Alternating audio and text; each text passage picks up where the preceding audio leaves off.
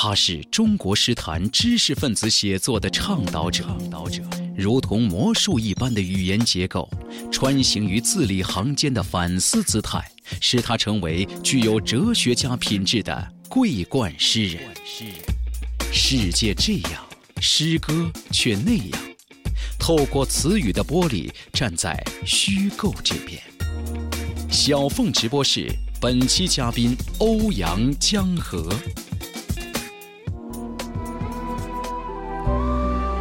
我不知道一个过去年代的广场从何而始，从何而终。有的人用一小时穿过广场，有的人用一生。早晨是孩子，傍晚已是垂暮之人。我不知道还要在夕光中走出多远，才能停住脚步。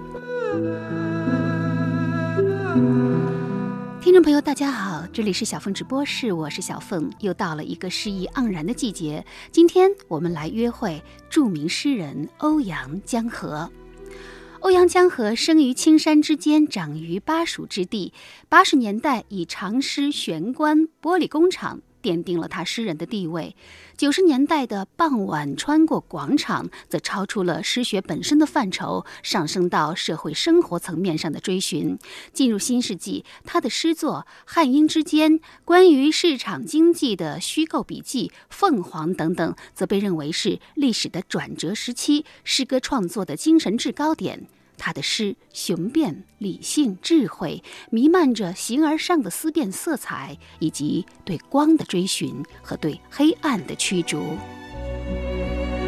那不久前，欧阳江河与正愁于北岛、张默、翟有明同获诗意中国两岸诗会桂冠诗人称号。而在二零一五年于南京举办的中国当代诗歌首季拍卖会上，欧阳江河的诗作。傍晚穿过广场，则以六十三点二五万元成交，成为最贵的拍品。好，今天就让我们一起来赴这场词语的盛宴，听欧阳江河先生为我们谈谈诗歌，以及他最喜欢的书籍、电影和音乐。我居住在汉字的快垒里，在这些和那些形象的顾盼之间，他们孤立而贯穿，肢体摇晃不定，但语言依然在行走。伸出，以及看见，透过词语的玻璃，站在虚构这边。小凤直播室世界诗歌日特别节目，本期聆听著名诗人欧阳江河。你对玄学是特别有研究的，从你的诗歌当中也能够看得出来。我记得早年的时候就读你的那个长篇史诗《玄关》的时候呢，就感觉到你对古老的文化呀，那种神秘的东西好像特别迷恋。阴阳五行呢，你也是特别熟悉哈。甚至有一个传说啊，说你是以这个拿破仑身形创诡辩之术，精通麻衣，好像你摆个地摊就可以给人算命了。我的诗歌写作里面有一定的。地缘的那个影响，现在我们讲的经济也有地理经济，然后政治也有政治地缘说，然后我觉得写作也有，文学也有，像福克纳他就写美国南方那个邮票一样大小的那个地方。对对对对，我在那个巴蜀之国生长。我不是四川人吗？不是地道的四川人。呃，生在四川，但是我的实际上我的父亲是河北人，我母亲是四川人。那么看来可能母亲身上的东西在我身上多一些。那么再加上我自己一直生活在四川多年来，我看我第一次出川已经三十几岁了。我想四川的那种巴蜀之国的这种有一定污气的那种东西，对，呃，就是那种东西在我的身上是有非常明显的体现。呃，早期也读了一些历史书，那我想这些东西呢，在我身上。和我的那个呃，就南方的那种潮湿的，呃，成都的那种盆地的东西结合在一起一起以后，呃，可能确实在我的诗歌里面有非常我自己都没感觉到那个就是体现。刚才说到了这个四川的巴蜀之地有一种巫气哈，就在你的记忆当中，你小的时候你所经历的最具巫意的一件事情，你还有没有印象？因为巫医这个 这个东西实实在是太多了。你比如说很简单，你比如说我们当当年讲过一个故事，呃，一个恐怖故事，其实我觉得是一个巫医的东西哈。就一个人上楼梯，然后那个那个楼梯特别窄，那个人住在八楼，他要急着要回去办一件事儿。然后前面就有一个女的梳着一个大辫子，独的辫子，整个头就是一个粗粗的一个独辫子，然后走的特慢，然后这个人一个一个男士嘛，然后也比较礼貌，看到这个这个女的无休无止的慢慢的在走，站的位置不让她，就没办法，他急啊，他就拍了一下这个女的的肩膀，就说：“小姐，对不起，请让我先过去。”那个人，然后这个就回过头来一看，还是一根独辫子，没有脸。就他的正面也是一根独辫子，也是他的反面，这就很有意思，吓得这个人赶快就下楼逃跑了。我觉得自从我听到这个以后，然后这种这样的事情，老是在我身上发生，就是一个。没有正面，只有反面的东西，就是有两个反面。所以你看我在诗歌里面都要写一一个人有两只左手却没有右手，或者是那个鞋子两只都穿在左边这种事情，一个人老用左手去那个那个去赌，就是去试右手的运气，哎，就这一类的，在我的诗里面都有，就这种左右和这种正面正反哈前后哈这种颠倒。过去和未来的颠倒是经常发生的，错位的。那么我呢，可以讲一个我自己经历的事情。我有一首诗叫做《那么威尼斯》呢，这首诗在那个今天这个杂志海外的一个中文杂志上发表过。那么这一首是很长的一首诗，呃，是我处理我在西方生活多年的一种经验。我在这首诗里面把成都我所生活多年的一个城市和那个威尼斯这个城市混在一起，因为威尼斯这个城市我老有感觉，觉得我在去它之前早就去过了。因为作为一个呃文学中的弟子。呃，一个纸上的地址，比如说像那个托马斯曼的《死于威尼斯》，我们也看过电影了。呃，莎士比亚的喜喜剧著名的《威尼斯商人》，哎，而且威尼斯作为全世界最最有名的一个水城，在我的心目中一直就特别抽象，就不应该真的存在，懂吗？然后呢，这个城市当我真的去了以后，我在那儿待了，本来预计待一个星期，后来待了三天，赶快逃跑了。为什么？我受不了这种真实。我去了以后，这个这个地方，我就觉得，本来威尼斯是一个假城，我是一个真的人。就是我和他中间肯肯定有一个是假的，一个一假一真，不可能两个都真或两个都假。那么当我去了以后，他是真的的时候，我就觉得我变成一个假人了。我觉得我再住下去，真的要变成一个假的人。所以我就在那个地方特别奇怪，我就比如说在《死于威尼斯》那个那个小说里面发生的事情，就是一个音乐家他不是吃了那个过于成熟的那个 strawberry 草莓，患上了一种黑死病，就是那个鼠疫，然后死掉了。当然他在这之前早就精神上死掉了，就是那种同性恋那种幻美的迷恋哈，那个所以他死于威尼斯等于死了两次，一次死在精神上，另一次是真的死掉。草莓，草莓又是特别优美的东西，哎，那个我在成都的时候。我们就煮了那个那个那个时候特别奇怪，就煮过的那个那个草莓吃，那那种很奇怪的吃法。这样一个小段子，我当时没有注意到了那威尼斯，加上那个就那那个小说以后，这两件事情起作用，让我不敢吃那个草莓。其实我特别喜欢吃草莓，我写过这首诗啊。哎，如果草莓在燃烧，它将是白雪的妹妹；如果草莓在燃烧，它将是白雪的妹妹。一群孩子在鲜红迎风的意念里狂奔。当他们累了，无意中回头，这是多么美丽而茫然的一个瞬间。结果我真是不敢吃，就因为那个小说，我感觉就有这里面有一种禁令，有一种文学的一个境界在里面，我不能违反它。违反了这个境界以后，我就要遭到天谴。这当时我个人的一种，我觉得这可能是一种巫术的一个东西吧。我真的就，而且我发疯般的寻找那个小说里面这个人写的这个路线，我想走那个路线，反着走。我觉得可能我走得出来，这是挺有意思的。不过可能只有诗人才会这么想。这个没有办法，因为因为一个诗人和一个一个文学家，他有时候是这样的，他有双重生活。对。那么一方面他生活在词语和那个文学的那个一种语境里面，另一方面确实生活在真实中。有时候这两种东西是那个互不相干的，有时候是呃并行的，有时候是对抗，不一样的。当你讲到那个威尼斯的那段经历的时候，我就在想啊。那段时间，欧阳老师又生活在这个虚构当中了。你的一本诗论集就叫做《站在虚构这边》啊。那么就是呃，在你的这个日常生活当中，你认为这个虚构的成分占了多少？这个虚构是不是也也代表着，比如说你每天事务都很繁忙，这个虚构是不是也代表着这个呃指向精神的那一部分呢？所有的文学现象，我个人认为。都带有一定的虚构成分，哎，都是虚构的产物。包括啊，我觉得大家认为，比如说新闻报道，它应该不是虚构的吧？它是完全是真实的吧？但是这种真实，在对真实进行那个呃进行描述的时候，它已经带有一种虚构的成分，因为它加了修辞，嘉靖呢词的选择，呃，就是有选择在里面。那么一有选择的那个时候，它就是有存在的虚构，哎，那么一旦形成语言，它可能就不是本来的东西了。所以我我个人认为，在文学里面更重要的一个概念是现实感，而不是现实。不，有的东西你可以写的很真实，真的完全是发生过的，一点都没有那个虚假。但是你有时候出来以后，你会觉得非常虚假。但是反而是有的是完全虚构的，没有发生的东西，你讲述出来以后，用文学的方式讲述出来以后，你给人最后你阅读了以后，你会给人一种特别真实的感觉。因为因为所谓真实真，其实不仅仅是发不发生的事情。所以说从某种意义上讲，呃，我们可能反而得通过虚构的这样一个途径。或者说这样一种文学的一种选择、一种方向，才能够抵达我们所认为的真正意义上的真实。所以我觉得，那个比如我提出这个站在虚构这边这个立场的时候，其实是在重申，就是文学和诗学本身，它有一种独立的一种尊严，哎，独立的一种价值，独立的一种立场。那么这种立场呢，公众千万不要武断的认为它是跟生活相反的、反生活。哎。即使有时候他是在反生活的时候哈，我我我当时不是指的所有的文学都有这样一种可能哈，但是我觉得我认为的好的文学都有这样一种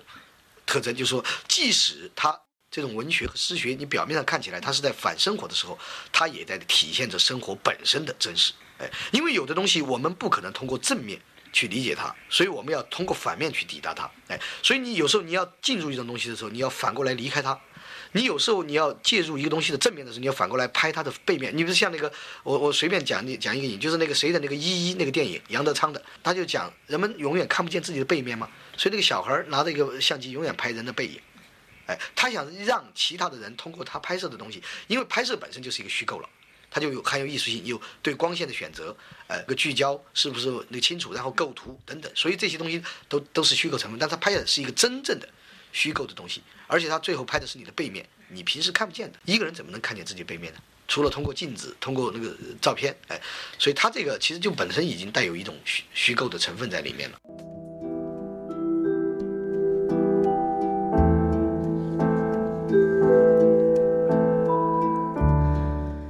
这几张脸在人群中幻景般闪现，湿漉漉的黑树枝上，花瓣、数点。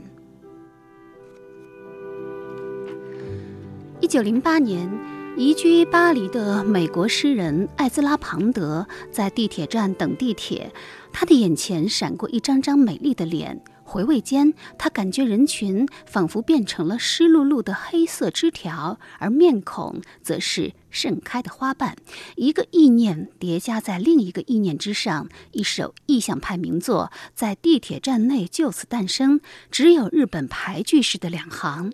人群中。出现幽灵般张张脸孔，湿漉漉黝黑树枝上的片片花瓣。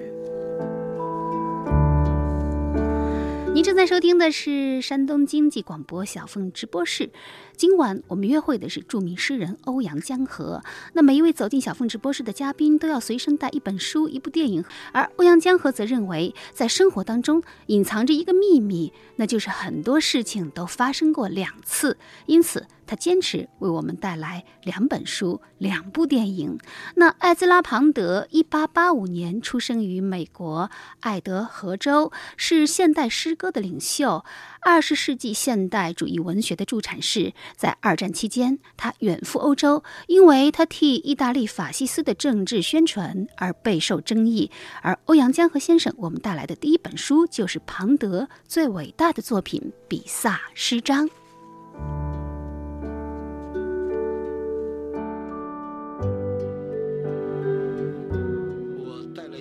本庞德的。比萨诗章，哎，还带了一本那个史蒂文斯的诗选。庞德最有名的是那个诗篇。比萨诗章是诗篇里面的一节，呃，最重要的一部分。呃，因为就诗篇啊是没有办法翻译过来的，太困难了。所以那个我觉得有一个人就翻，他最重要的就是个比萨诗章，就是这是他中间的一部分。呃，这个诗篇呢是他就是他是在那个二战那个结束以后，因为他当时在政治上是比较反动的啊。呃，我们现在在看就是他是站在那个墨索里尼那边谴责那个美国。那么也，呃，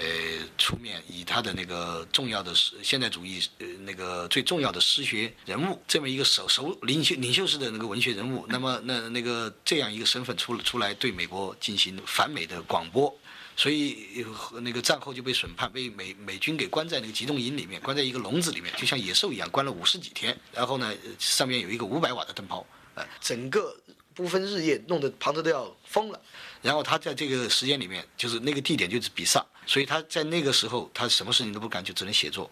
所以他那个这首诗也特别有意思，呃。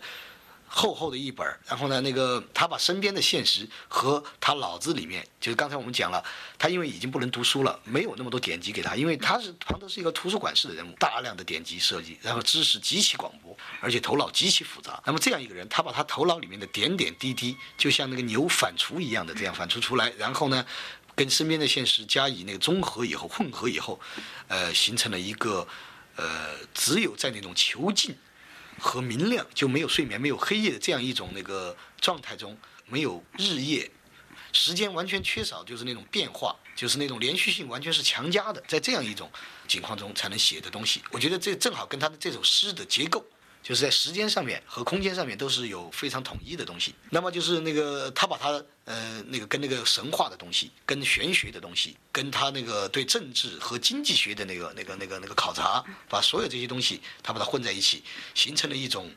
呃，我觉得只有庞德一个人才能拥有的文学事业。反正这首诗，我觉得是二十一世纪真呃二十世纪哈绝无仅有的一首长诗啊，尤其这个比萨诗章是特别有文学质量，无人能及的。我觉得前无呃无人无人能及就我也不说它好到哪去，反正我就觉得确实是最具庞德风格的。庞德在他在那个现代当代西方诗人里面，他是那个领袖式的人物，领袖式而且是先知式的人物，永远具有。嗯嗯，永久的魅力，而且这种魅力是无法穷尽。比如像艾略特，对，但是艾略特的诗是可以被穷尽的，但是庞德的很难被穷尽。我想在那个呃二十世纪西方文学史上，有两个人物是绝对不可能被穷尽的，一个是他，一个是小说中的那个 James Joyce，乔伊斯。乔伊斯，因为他们的这种。呃，词语和那个什么之间的那种相互发明的关系是无穷无尽的，哎，呃，所以我我想庞德勒他唤起了我身上的，就是他这首，尤其他这个比萨斯章啊，唤起我两种兴趣。第一种兴趣呢是作为一个诗人，哎，呃，他不是说那个唤起我应该怎么写作，他唤起我的是不应该怎么写作，就是他所穷尽那个方向，我是绝对不敢去碰的。特别有意思。其实我跟你讲，所以我们现在谈到影响，哎，所以影响看你怎么定义它。你比如有一种影响呢，就是说你要学他，你要这样去做，他教你这样去做。但其实更可怕的影响，更致命的影响是，他让你不能怎样做，不应该怎样去做。有很多作家就因为看了博尔赫斯之后就不敢写小说了。哎。对，因为觉得怎么写啊，不知道该怎么下去对对，我我我想那个有一个那个我喜欢的钢琴家叫米开朗基里，他的那个钢琴，意大利钢琴家弹得特别好。曾经有一个法国的一个非常优秀的一个年轻钢琴家，在听了他的弹的德彪西，听了十几秒、二十秒的时候，就决定终身不再弹钢琴，因为他听到他弹的那种和弦。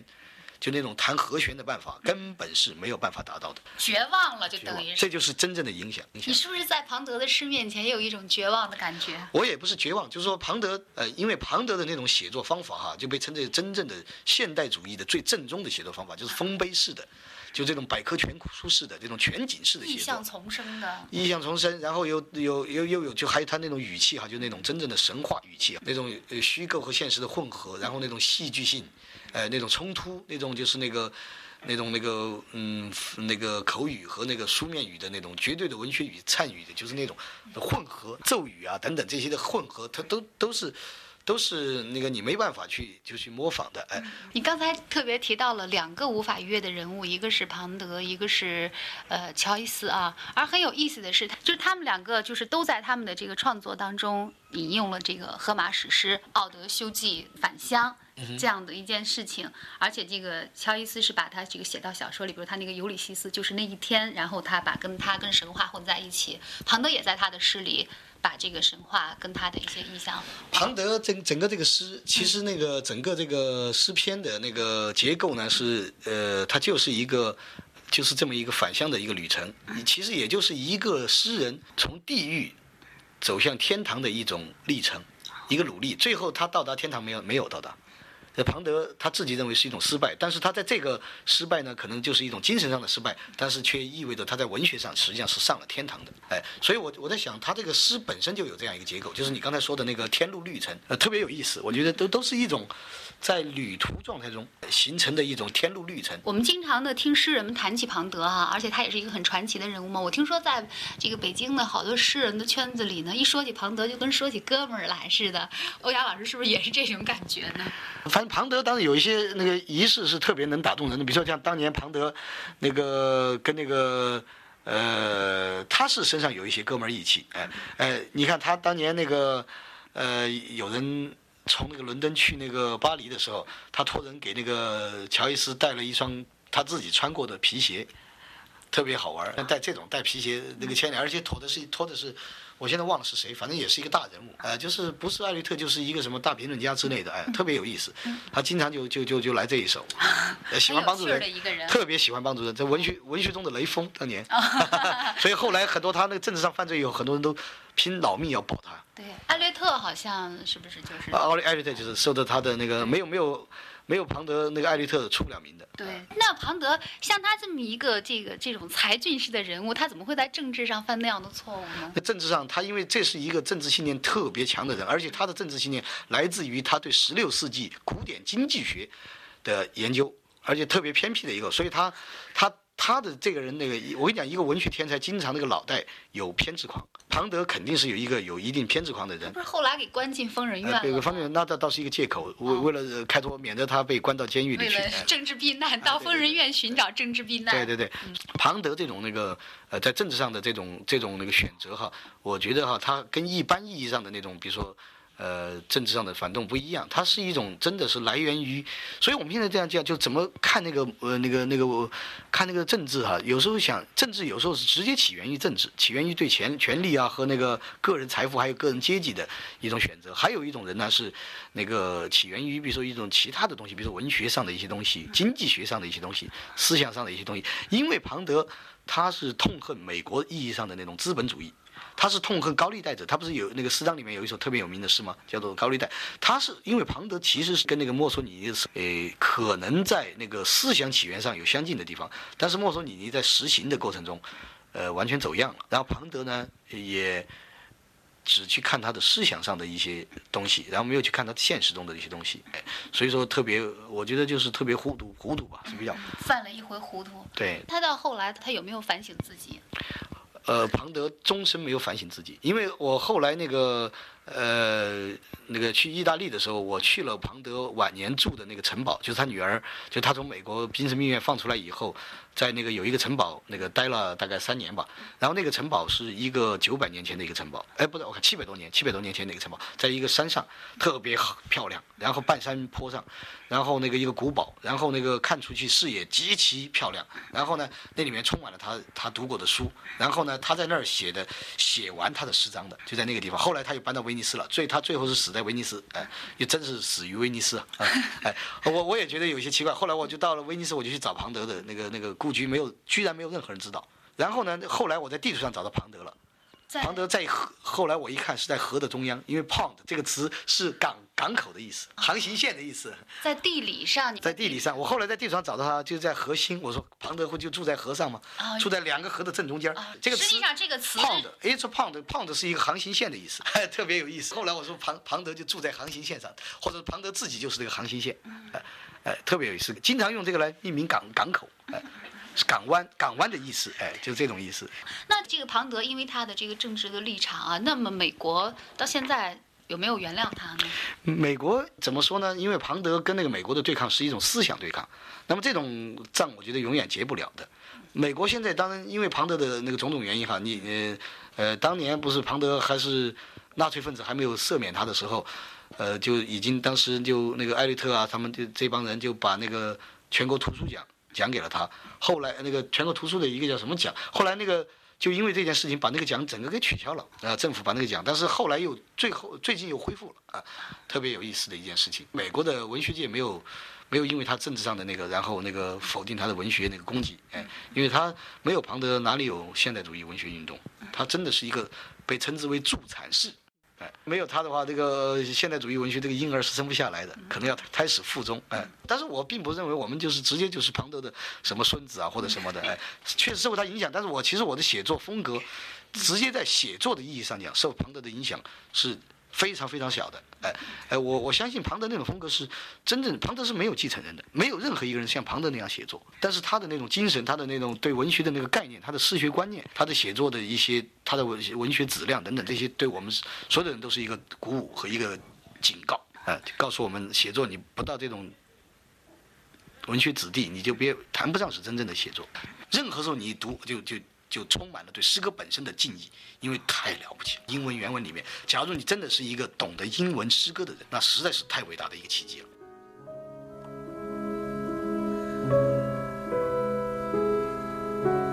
欧阳江河诗选，公开的独白到庞德：我死了，你们还活着，你们不认识我，如同你们不认识世界。我的仪容化作不朽的面具。迫使你们彼此相似，没有自己，也没有他人。我祝福过的每一棵苹果树都长成秋天，结出更多的苹果和饥饿。你们看见的每一只飞鸟都是我的灵魂。我布下的阴影比一切光明更肯定。我真正的葬身之地是在书卷，在那儿，你们的名字如同多余的字母。被轻轻抹去，所有的眼睛只为一瞥而睁开。没有我的歌，你们不会有嘴唇。而你们传唱，并将继续传唱的，只是无边的寂静，不是歌。我居住在汉字的快垒里，在这些和那些形象的顾盼之间。他们孤立而贯穿，肢体摇晃不定，但语言依然在行走、伸出，以及看见。透过词语的玻璃，站在虚构这边。小凤直播室世界诗歌日特别节目，本期聆听著名诗人欧阳江河。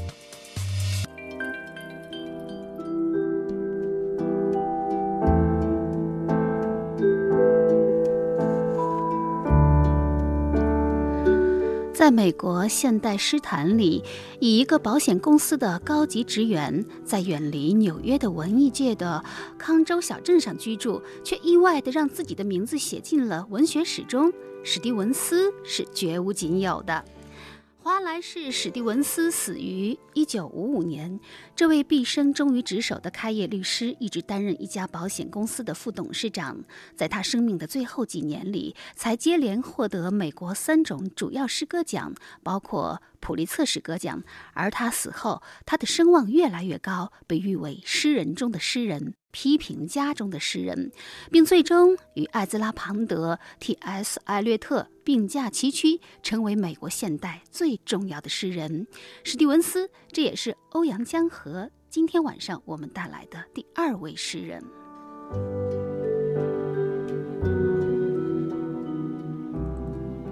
我我我特别喜欢史蒂文的诗歌。那么史蒂文斯是对我影响非常大的一个诗人。那么那么因为他对诗歌的那种呃。技术的精确性啊，等等这些的追求是非常出色的。呃，他是典型的一个，就是呃呃，从那个修辞措辞的角度，可以反过来影响，呃，修改思想的形状、思想的那个温度、思想的速度和那个色彩的，就是少数的，只有少数几个诗人有这个本事。他是其中最出色的之一。他和马拉美都是非常出色的。词，那个从写作本身出发，然后抵达这个以后。更多的就是我刚才讲的那种中年式写作，就特别成熟。什么叫成熟？因为成熟这个概念在文学中是特别重要的一个一个概念。那么就是我我讲了，我我觉得那个呃，就是就成熟而言，那么史蒂文斯是我们所说的最可怕的成熟的那种，就成熟到一种可怕的程度的。那么他的那种呃写作呢，而且是真的带有那种呃客观的呃和知识分子的那种沉思冥想的这样一种。一种一种特质，所以那个史蒂文斯的诗，还有他的那种那个史蒂文斯诗歌里面那个有一种，大家认为就是结束的地方啊，他的诗刚刚开始，对很多人来讲是终点的地方，对他来讲是起点。我感觉就是你提史蒂文斯，我也觉得好像就是特别对，因为好像你的那个诗歌的写作的那个风格呀，好像跟史蒂文斯有有很多那个挺像的地方，就是那种精确性啊，那种那种技术性啊，包括你说的那种成熟，还有那种形而上的、啊，还有那种逆逆逆向的那种思维的方式。你比如我我再举一个例子啊，就是说我现在忘了是哪一个艺术家，反正有一个作品就是讲到那个火，呃，一个火柴，你点燃以后哈。这个火柴特别长，然后越来越短，越来越短，对不对？烧火灰烬越来越长，然后熄灭，就熄灭了，哎，然后呢，那个，然后你把它拍成一个，比如说，假如一个电影片子或者什么那个一个录像带以后啊，你倒过来放，就从那个火熄灭以后，然后无中生有的就燃起来，那个那个那个火柴不是越来越短，越烧越短，是越来越长，越来越长，最后没了，然后最后还是，然后又也没有了，但它也是一个燃烧的过程。这这这个反过来以后就变成了一个作品了，艺术作品了，就经常是这样。所以他这个又是典型的，我讲的那个，在在结束的地方是他的开始，就就这种性质的。史蒂文斯他好像也是一个对物理特别感兴趣。对对对，他他的诗里面出现大量的关系位置，然后出现大量的对色彩、声音轻重、程度、范围的描写。庞德代表了对你来说是一种方向，对你的影响是那种就让你觉得不敢去写诗，而史蒂文斯回避，造成一种回避，而且但是呃，形成我对诗歌的那种。比如能达到的那种文学子弟，那种文学高度，哎，而且就是那个文学可以有那么广阔的，就诗歌可以有那么广阔的文化视野。那史蒂文斯对你来说，史蒂文斯更多的是一种微观、微观意义上的，哎，那个庞德是一种宏观的东西。The first film ever made in Greece and the Balkans. The three reels. The journey.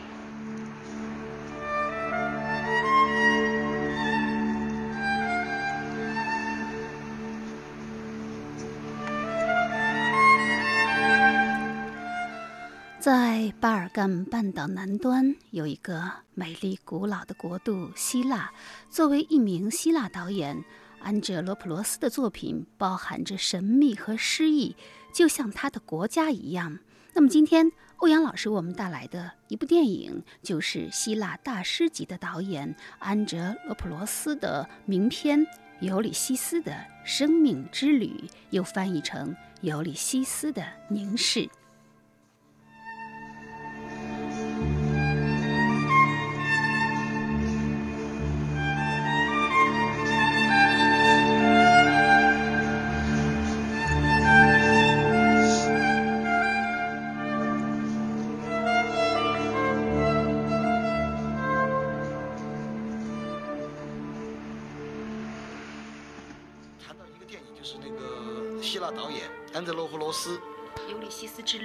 尤里西又是尤里西斯呃对，又是尤里西斯。呃，英文原名应该叫尤里西斯的凝视。他讲的也是一个呃希那个美国美籍的希腊导演 A 先生，呃，回到故乡希腊，因为希希腊正好是这个希腊神话的那个起源地嘛。然后他寻找那个一个据称是那个希腊最早的两兄弟，就是那个电影家叫做马奇纳兄弟，他们的拍了三卷那个纪录片，记录了风俗民情，也记录一些暴动啊什么。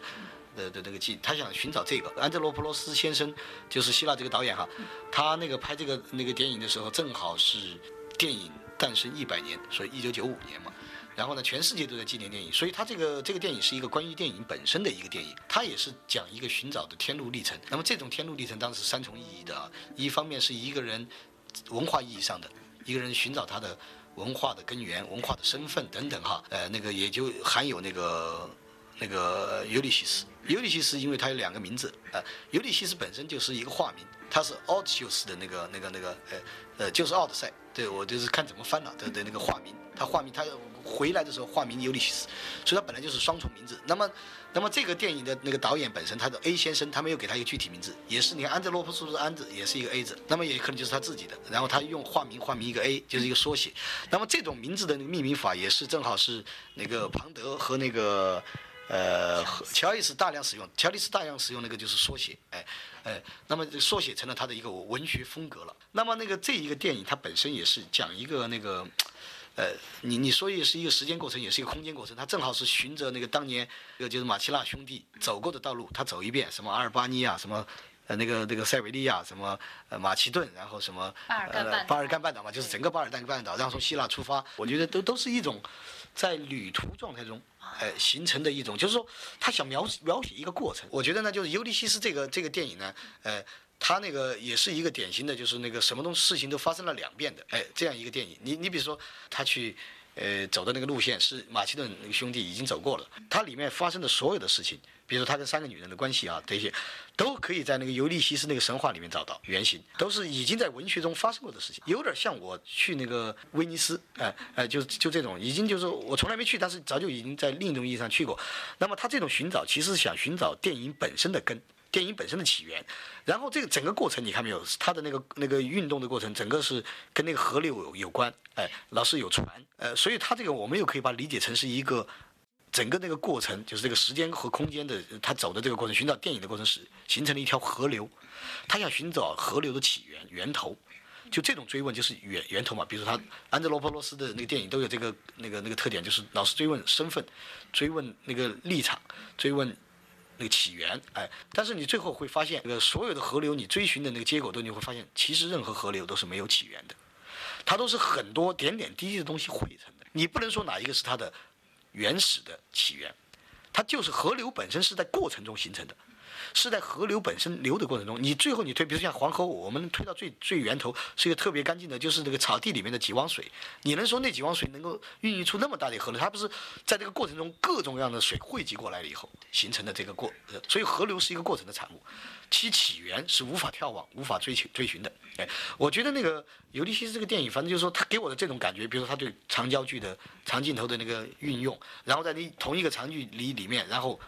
大的巨大的那个时空跨越，简单的，你比如说他中间有一场戏，他在那个那个罗马尼亚寻找他的那个老家的时候，他是直接以他现在的身份走到他的过去里面，但实际上他在那个过去应该是个小孩儿，然后不停的长大，但这个长大的过程被省略了，他就永远是一个现在的人，但是融入他的过去，然后其他的那里面的人是过去，过去，而且是好几个时代。是从那个二战期间，二战结束以后，然后又是那后来不是共产党统治这个罗马尼亚，然后又进入共产党时代等等哈，就这个过程中，然后整个镜头是没有移动的，然后里面的那人就各种沧桑已经切换完了，特别有意思。像这种那个镜头是诗一样，是反正我就觉得就他这个电影里面就是跟我们对写作的，他整个这个电影真的有点像一首一首诗歌，他就是这种过程啊，就在这个过程中就是那个。呃，对时间的理解，往往往是你看到特别连续的时候，其实早就已经多次经历了多次中断，经历了多次中断，特别有意思。然后已经很多的那个，比如说，呃，就是所以，所以我我老是那个强调，就是那个呃呃，就是他这个有点就是为什么很多事情发生两次呢？就是有点属于，呃，有点像是那个他追寻一个命题，叫做真实始于二。啊，这是让你会有一种再生之感。对对，像安德罗普罗斯这个，像这个，我为什么提到这个电影呢？这个电影，我也觉得是他的那种，也有那种充满很多人认为是充满了那个知识分子的那种东西啊，因为他对现现状。也都非常靠得非常近，但是它有一个非常抽象的和那个那个对，比如说关于电影本身的一个电影，然后呢那个呃就是所谓的原电影嘛。那么我觉得我诗歌写作也有这样一个特点，就是关于诗写诗歌本身的一种写作，关于写作本身的写作。那么从但是在这里面，他又不妨碍他把他跟他的对那个。现实、政治啊、经济啊、人的处境啊、历史啊、呃、神话、文学本身的历史、政治的历史、文化那个那文化的历史、多重历史，他把它国家的历史，他把它混在一起，然后形成了一种统一的一种世界。就像你在诗歌当中所追求的那样，就是一种杂于一，但是这种一是一种变成了二的一。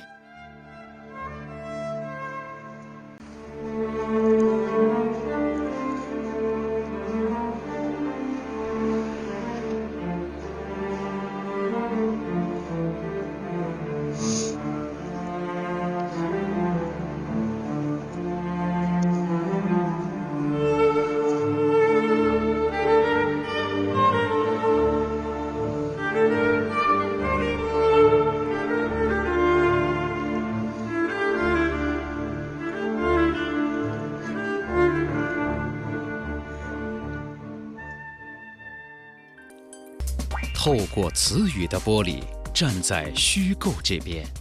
小凤直播室，本期聆听欧阳江河。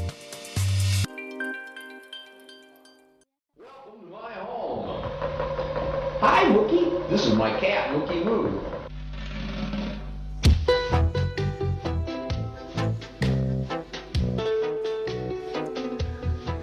亚历克斯从繁华的纽约回到故乡亚利桑那，为叔叔雷欧工作。很快，他鬼使神差地爱上了风韵犹存的半老徐娘艾琳。他放弃了工作，和艾琳一起制造飞行器，来实现他童年飞翔的梦想。可是后来，他又和艾琳的女儿格雷斯产生了感情，但此时覆水难收，为时已晚。故事以粗犷无际的亚利桑那平原为背景，表现出一个青年梦境般的青春。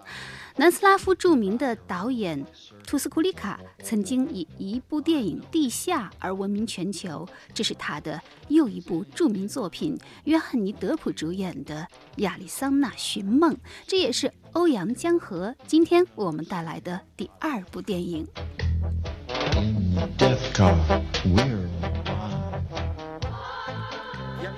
哎，你这个电影也是正好我们谈到，就是巴尔干半岛的一个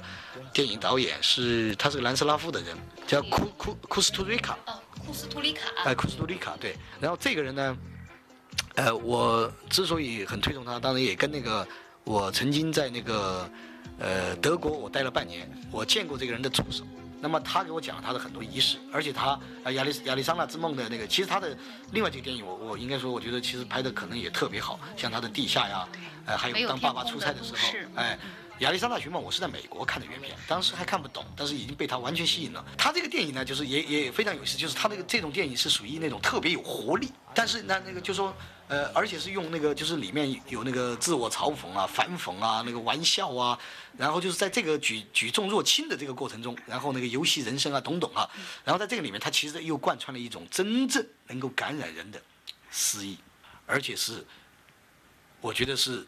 电影里面最最迷人的东西，在他的电影里面是有体现的。对他的电影永远是拍的特别的热闹，但是热闹的背后呢，就是那种跟那种现实的那种荒诞啊，那种生存的处境啊，那种残酷，形成一种非常强烈的对比。而且真正，我觉得他真的是一个电影诗人，他是他这种诗歌诗意是从完全从就刚才你说的那种热闹荒诞里面引申出来的一种特别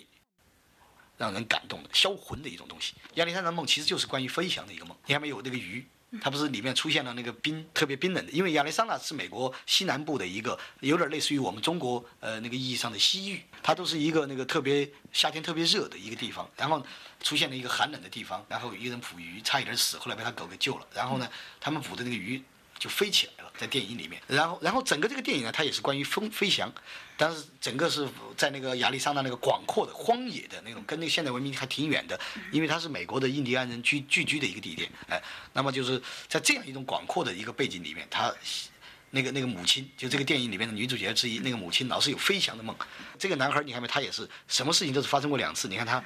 爱两个女人，对，一个是母亲，一个女儿，哎，不一样，那个女儿老有一种自杀的冲动。有老是，而且在吃吃他母亲的醋。那么她母亲呢，其实一心一意在飞翔上。然后呢，这个飞翔是人类最古老的梦想。人类有两个梦想是最古老的，一个是飞翔，一个是男女同体。所以雌雄同体。对，雌雄同体。所以同性恋其实人类最古老的梦想之一。哎，那个你看古希腊和中国古代的都有同性恋的记载。哎，飞翔也是，你看那个飞翔，人老老想像鸟一样的飞翔，这是人类最最古老的梦想。所以才有了飞机。哎，才有飞机。然后你看它这个里边。呃，出现的那个、那个、那个飞翔，然后你看它这里面的很多事情都出现两遍。你比如说这个女女儿跟那个、跟那个、那个，其实电影我我对电影的那个定义就是发生了两次的事情。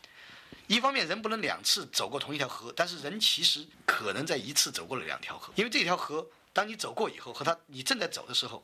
那个河绝对不是同一条河，所以你走过，对你走过的时候和你正在走的时候，这条河绝对不是同一条河。但是你其实走过的就是这条河。虽然它的命名是一条河。哎，那么就跟电影一样，电影你看没有？它那个、那个、那个，你看电影里面的事情都是，你看我们刚才讲的这个又是发生两。你比如说我我讲几个细节哈，你比如说那个、那个、那个、那个女儿在给他，不是他的那个轮那个、那个用那个轮盘枪，轮盘赌似的，就是你扣一枪我扣一枪。这个人他发生第一次特别困难，就这个这个男的，那个女的根本就不在乎，就扣了一枪。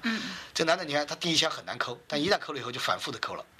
发生第一次以后就可以有很多次了。然后你看有有会有两个人死去，一个是那个女儿自杀了，还有一个是他的叔叔。男主角叔叔的死呢，意味着他的成长，但这个女儿的死，你看年轻的那个死了，老的那个母母亲反而活着，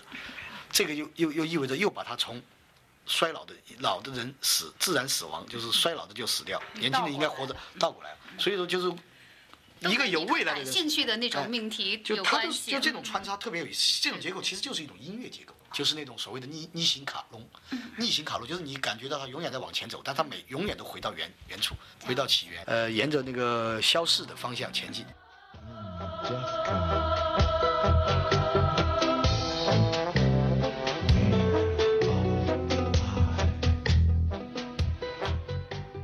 他是中国诗坛知识分子写作的倡导者，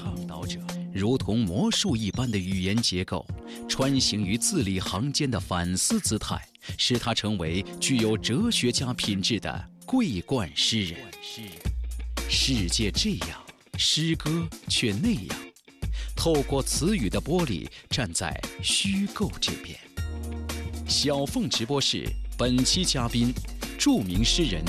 欧阳江河。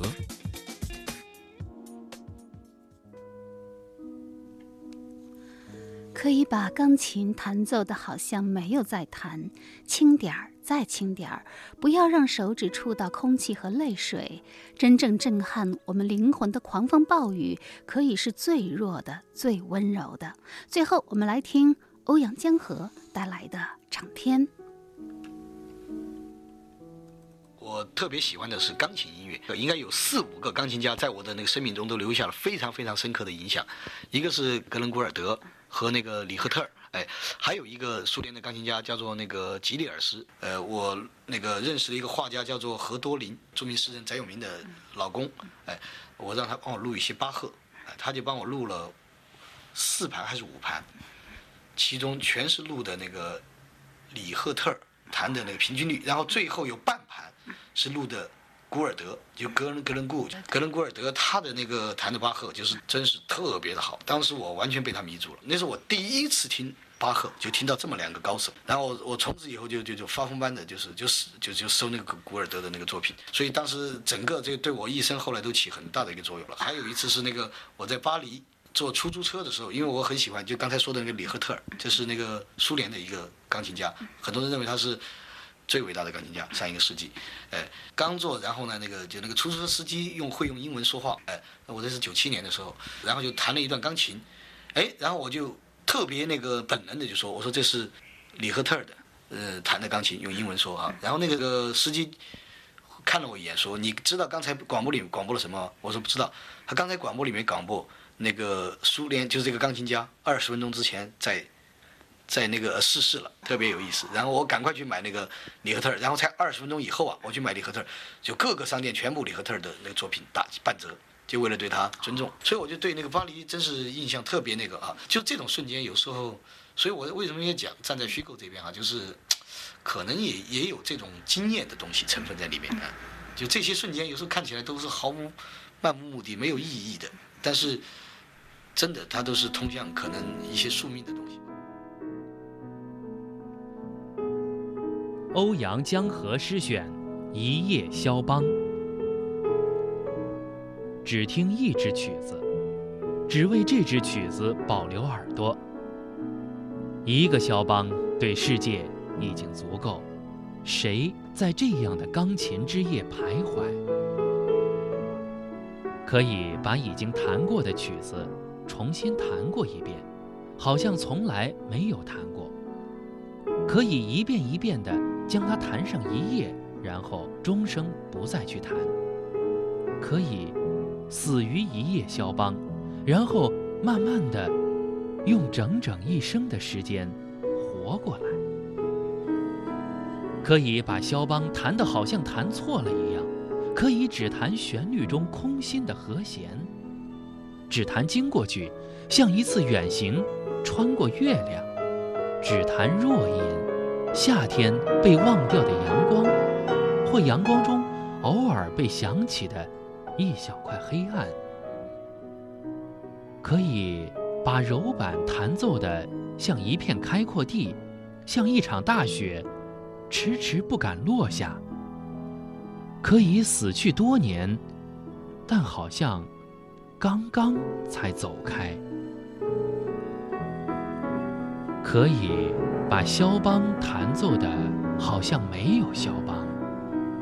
可以让一夜肖邦融化在撒旦的阳光下，琴声如诉，耳朵里空无一人，根本不要去听。肖邦是听不见的。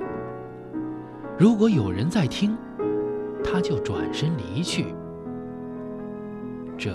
已经不是肖邦的时代，那个思乡的、怀旧的、英雄城堡的时代。可以把肖邦弹奏的，好像没有在弹。轻点儿，再轻点儿，不要让手指触到空气和泪水。真正震撼我们灵魂的狂风暴雨，可以是最弱的、最温柔的。但是我今天我想真让我选择一个的话，我会选择那个意大利钢琴家那个米开朗基里。然后这个钢琴家呢，呃，他是特别追求完美的。他的那个演奏最让我着迷的是，他把钢琴作为一个物，就钢琴本身它的全部的光辉、全部的可能性、全部的暗淡、全部的秘密都展现出来了，真是属于。我都我觉得这是人类能够达到的最高奇迹，就他弹的钢琴，因为他的钢琴真是属于太好了，哎，就是我觉得那个所有热爱音乐的人都应该听一听米开朗基里的那个那个钢琴，他弹的那个德彪西，他的肖邦，他的拉威尔，哎，包括他的莫扎特，哎，他的贝多芬，哎，他的斯卡拉蒂，都是非常非常布拉姆斯，还舒伯特都弹的很少，但是都是太好了。如果我要是在这里给欧阳老师放两张唱片，一张是格伦古尔德的，一张是米开朗基利的，你能够分辨出来吗？啊，太能够告诉你是啊，谁。太能够分辨，毫无疑问，这个简直是我用一只耳朵都可以分辨出来，太这个他们的那种区别太不一样了。那个，因为那个古尔德是用减法式的那个方法来弹钢琴，他把钢琴不当钢琴来弹，他把它当成一个键盘乐器，哎，所以他的触键方式，呃，都是用一种特别就是趋向于单纯、特别简单、特别简，就是特别少的那样一种，呃，就是说音色发出来特别统一。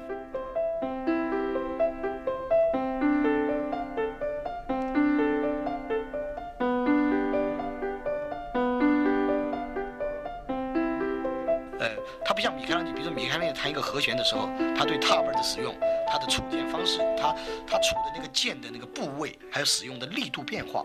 所有这一切决定就是他把钢琴最微妙的发出各种声音的可能性，就是那种，因为钢琴是一个特别微妙的，当你把它当键盘乐器来那个使那个使用的时候，它发出来的声音就是一个特别集中的，有有有一个呃消失点的，就是它它不像那个米开朗基罗那个发出来那个声音，是完全是一种所有的部位、所有的可能性全部同时发出声音。这种声音就有点像是在水里被折过光的、被折射过的一样。而且他的那个对对那个钢琴的那种哈，比如说。他有些有时候有点怪癖了，比如说他可以敏感到就是天气的变化、湿度的变化。他他那个因为米开朗基是一个出了名的，经常就是，呃，临时取上音音乐会的，哎，无表演故这经常是这样，他特特别臭名昭著的一个人，在这方面，他就是因为完美，他认为这一天他这个钢琴不适合弹，他就不弹。哦，觉得太阳太好了，空气的湿度不适合那个，钢呃，琴也或者的发出的有时候调音调不好，而且他演奏一场钢琴，一般调音师要调三天才调得出他要的那个声音。听说有一次他去那个演出的时候，弹了十分钟就就离开座位走了，不弹了，就是因为没调好钢琴。对他这种事情不是一次，就是很多，所以臭名昭著。但他这种东西呢，就是说，所以说每一次听米开朗基里的现场演奏的人，都像简直是就是受一次洗礼一样。而且刚才我一讲的那个例子，就是法国有一个呃钢琴家听了米开朗基里弹的德彪西以后，决定终身不再弹，呃，一个人就跑到那个意大利去，那个追寻米开朗基里的那个踪迹，想想走一遍，想把米开朗基里去过的地方全部去一遍，哎，就是一种朝圣。这就是巴赫的平均钢琴律，是谁弹奏的？里赫特、格伦郭尔德还是米开兰杰利？给你留一个悬念吧。